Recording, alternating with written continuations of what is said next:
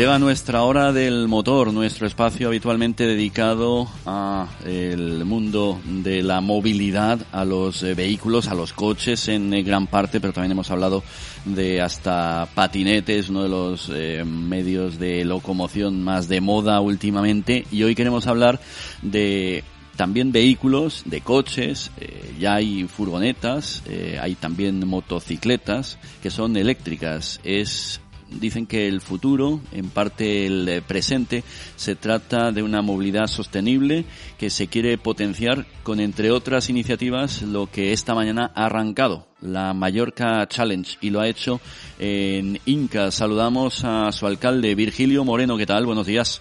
Hola, muy buenos días.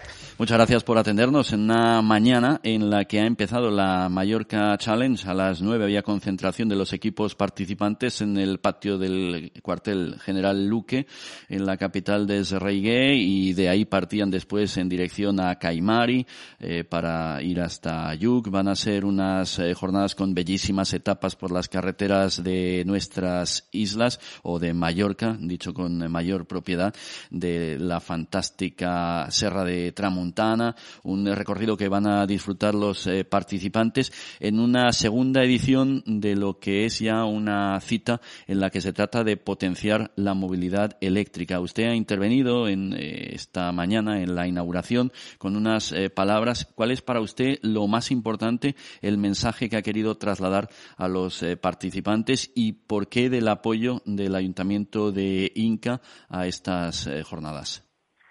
Sí, así es. Como dices, pues esta mañana a las nueve y media ya ha dado inicio esta E Mallorca Challenge aquí en nuestra ciudad y las dependencias del cuartel general Luque.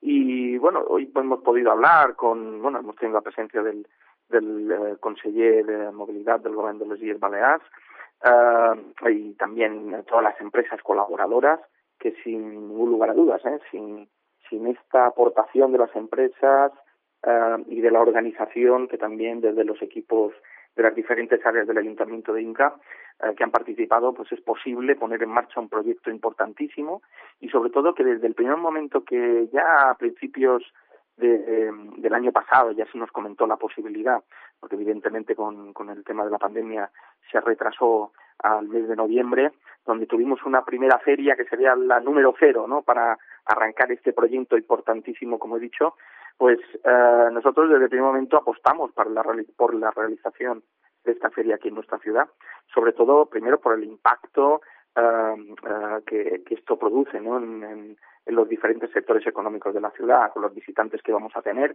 y sobre todo en el futuro, ¿no? porque es de muy presente, pero sobre todo es una apuesta de futuro. Y por eso, desde el, vamos, desde el minuto cero, el Ayuntamiento de Inca, la ciudad de Inca, tenía que estar y está al lado de la el Mallorca Challenge. Apuntaba el alcalde Virgilio Moreno a la colaboración público-privada. Eh, podríamos señalar ahí la participación de numerosos concesionarios de marcas de coches, empezando por el más importante de nuestro archipiélago, Autovidal. El Ayuntamiento de Inca quiere, quiere participar, eh, forma parte de la organización de los eh, colaboradores de estas rutas, de estas jornadas por las carreteras de Mallorca, de la apuesta por la movilidad sostenible. Y le pregunto concretamente a usted, en su municipio, ¿Cómo andan de puntos de carga?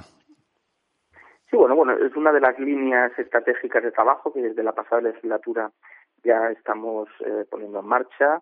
Eh, desde un punto de vista público, de colaboración institucional con el Gobierno de las Islas Baleares y también a través de apoyos, a través de subvenciones del, del Consejo de Mallorca, pero que ahora mismo también ya estamos trabajando con diferentes eh, compañías privadas de suministro eléctrico para que también se puedan aumentar estos puntos de recarga aquí en nuestra ciudad. Pero aparte de esto, también una apuesta importante por el tema de la movilidad sostenible, como pueda ser la apuesta por la renovación de la flota de vehículos de los diferentes departamentos del ayuntamiento, en especial el departamento de aguas, eh, eh el departamento de aguas municipal, que vamos a cambiar toda la flota de furgonetas eh, en, furgonetas eléctricas, gracias también a una ayuda del impuesto de turismo sostenible del gobierno de las Islas Baleares y que pudimos aunar en un único proyecto a todos aquellos municipios que gestionamos el servicio de agua potable directamente. Bueno, en definitiva, eh, muchísimas actuaciones desde alumbrado público, eh, en mejora de la iluminación a través eh, de LED, eh, sobre todo también el, todo el ciclo de agua, con el cambio de tuberías, con la introducción de sensores para controlar las posibles fugas y sobre todo también el caudal de agua que salen de los eh, pozos municipales hasta la República, una apuesta importante en la sostenibilidad que es muy transversal y que desde las instituciones, y vuelvo a, a recalcar, con la aportación de, las empresas, porque esta colaboración público-privada es importante para que todos estos proyectos eh, puedan continuar y puedan eh, desarrollarse en el futuro. Más allá, una última cuestión eh, muy concreta y puntual. las sensaciones que da ir a bordo de un vehículo eléctrico, supongo que habrá tenido ocasión de, probarlo. ¿Qué es lo que más le ha llamado la atención en su caso?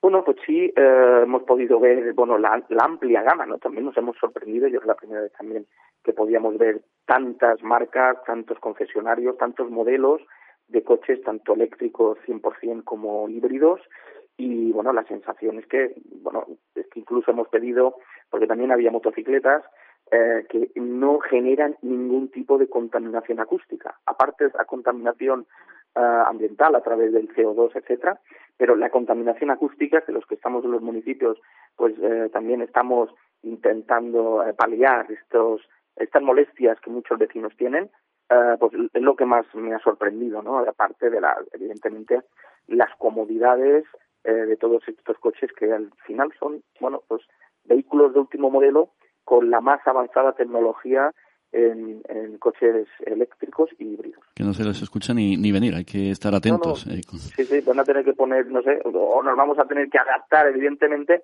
porque ahora el sentido del oído eh, muchas veces nos avisa, ¿no? De, de, que vienen coches, bueno, pues con este nueva, esta nueva modalidad de circulación, eh, pues vamos a tener que estar, o vamos a tener que agudizar aún más el oído. Eh, sí, y mirar, mirar por todos lados antes de, cruzar cualquier calle. Alcalde Virgilio Moreno, alcalde de Inca, muchas gracias por acompañarnos en esta mañana de Baleares. Que vaya muy bien y hasta otra.